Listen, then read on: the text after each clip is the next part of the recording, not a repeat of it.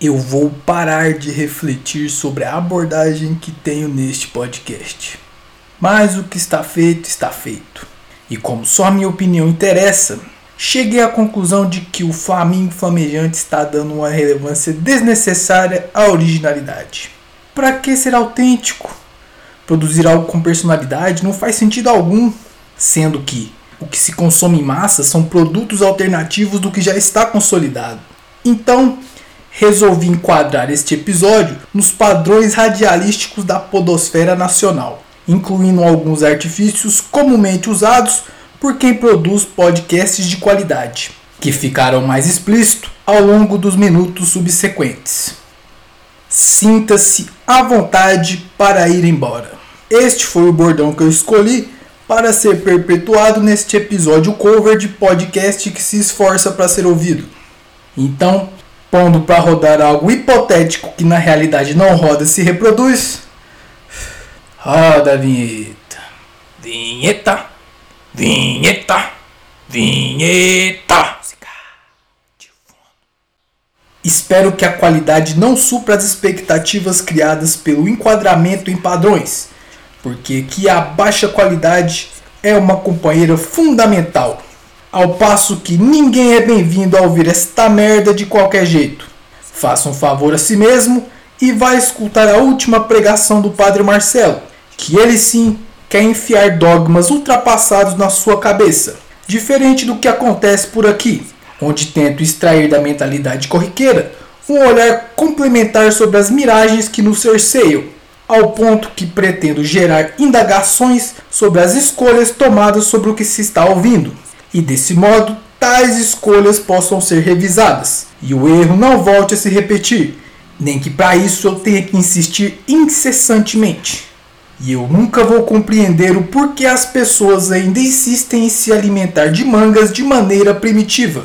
Depois de tudo que passamos, para chegar nesse modelo de sociedade que temos, depois da revolução cognitiva e principalmente depois da revolução científica, ainda existem indivíduos que agem de maneira arcaica perante as mangas. Aquilo é uma falta de educação até com o fruto, que já é violado por todos os demais animais. E quando é colhida por um espécime que supostamente teria acesso a ferramentas para auxiliar que o seu inevitável fim fosse de maneira menos cruel, tem a sua esperança de ser degustado com dignidade liquidada quando cravam os dentes em sua casca, sem antes sequer lhe conceder o direito a um último banho. Começam a fazer o seu consumo ali mesmo, ao ar livre, enquanto o sumo da fruta escorre pelos cantos de sua boca, bem debaixo da copa da árvore da onde a manga foi colhida, sugam o néctar das madeixas internas daquele fruto maldito. Ter pelos na parte externa como o kiwi é compreensível. Agora, um couro cabeludo interno? As mangas estão de sacanagem.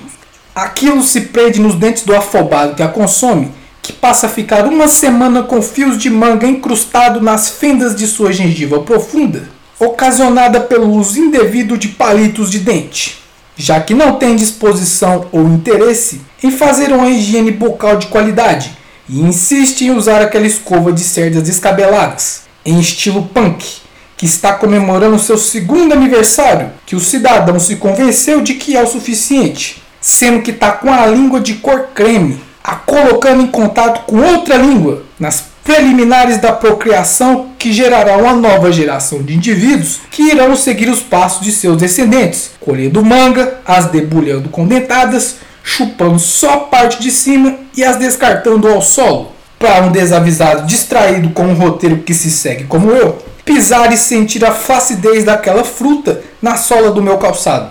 O abandono de frutas pela metade quase se assemelha ao que se passa por aqui, com a diferença de que os 50% do produto final não foi delimitado. E eu sinceramente não faço ideia de como, quando e se será um dia. Mas assim como o caroço de um abacate abandonado é necessário para o surgimento de um novo abacateiro, uma pausa significativa na continuidade de algo que nem deveria ter se iniciado tem seu propósito. O breve abandono desse podcast não foi o desperdício, diferente das mangas abandonadas que não darão origem a outras mangueiras. Não que elas não queiram, mas não é sua culpa ser descartada em um asfalto infrutífero. Do mesmo modo, como não é totalmente culpa minha esse longo tempo de silêncio do Flamengo, já que de maneira mirabolante eu arquitetei uma empreitada que está se estendendo a um período mais longo do que o previsto de início. Sou extremamente relutante, veementemente contra o envolvimento de maneira direta de terceiros no que produzo. E depois da frustrante espera que me foi imposta, não sou mais favorável nem de maneira indireta. Os custos do meu deleite particular estão sendo exorbitantes, mas encaro isso de forma positiva. Confirma algumas de minhas diretrizes primárias que pretendo voltar a seguir e perder tempo com buscas mais fundamentais, como saber que sou ignorado por toda a população do Suriname e centenas de outros países. Ok, não vou me gabar dos meus feitos inglórios e nem explicitar o meu contentamento aos que torcem pelo fracasso de podcasts irrelevantes. Só tenho a agradecer por toda a energia negativa e ser orgulhosamente o portador da má notícia de que, infelizmente, será perpetuada a continuidade do que eu intitulo de projeto incessantemente inacabado. O que deveria ter acabado na realidade é a densidade deste episódio. Mas para mim não é tão simples assim diluir pensamentos subjetivos em uma oratória de fácil digestão, como os populares conteúdos publicados em feed. Não escondo meu apreço por alguns podcasts baseados em diálogos. Escutar diálogos sobre assuntos que me interessam é melhor do que estar propriamente inserido no diálogo. Em contrapartida, diálogos infrutíferos é a opção mais utilizada para se passar 60 minutos gravando opiniões rasas que deveriam ser preservadas intimamente, já que assim que explanadas não surtem diferença nenhuma em cabeças pensantes. Mas serve de combustível para o indivíduo médio ter o que argumentar em situações polarizadas com um tom de voz elevado, na busca de confirmar para si próprio que não está seguindo de maneira equivocada o que repete cegamente, e que adora se comportar como manada, em grupos ideologicamente duvidosos, onde em coro gritam palavras de ordem sem nem ao menos refletir sobre o que diz, relembrando as épocas primárias de gincana e repetindo comportamentos nostálgicos de um tempo onde se tinha a impressão de que as coisas eram mais simples. É bem óbvio que é mais confortável não se escrever tudo o que se pretende dizer e deixar a espontaneidade guiar o caminho a ser trilhado. Então, como grande adepto da contradição que sou, vou me ater ao propósito inicial de manter este episódio segundo os padrões radialísticos que governam os podcasts em geral e ligar o foda-se para esse roteiro. Para que continuar o seguindo? Sendo que o que impera é ir no flow.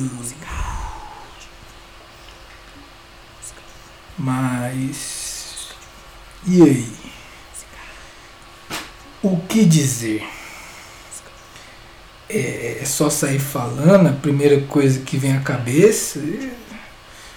Eu não sou tão espontâneo assim. Caralho, eu me dei conta agora. Eu sou escravo do roteiro.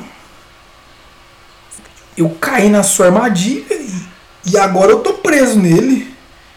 Eu não consigo mais ficar atrás desse microfone sem estar lendo um roteiro. Na, na, verdade, eu nunca fiquei atrás desse microfone sem estar lendo um roteiro. E mesmo que agora eu não esteja lendo um roteiro, eu tô falando um roteiro sobre o roteiro. Porque mesmo que eu ainda não tenha escrito, ele sai da minha cabeça. E mesmo que eu não esteja lendo, eu ainda estou perpetuando. Eu estou preso à ditadura do roteiro. Não, está errado. Mas é aí que entra a questão o que realmente está no roteiro. Tendo em vista que o roteiro é um conceito imaginado, escrito e pronunciado por mim. Isso aqui que eu estou dizendo agora pode estar no roteiro. Tudo escrito, palavra por palavra. Ou eu posso estar improvisando, dizendo somente as minhas impressões do que eu acho do que deveria estar escrito no roteiro desse episódio. E na real, no fim das contas, você nunca saberá. podem haver desconfianças em relação a algumas partes da onde está roteirizado e onde não está. Mas partindo do pressuposto que agora eu estou lendo o roteiro e que outrora eu não estava, as nuances do que pronuncio podem não ser conclusivas. E de novo, eu fui sugado para esse roteiro. É quase que incontrolável não seguir. É mais forte que eu, pô. E definitivamente, até isso aqui eu posso ou não ter escrito. E mesmo que as suas suspeitas venham a se confirmar, fique ciente de que não faz diferença.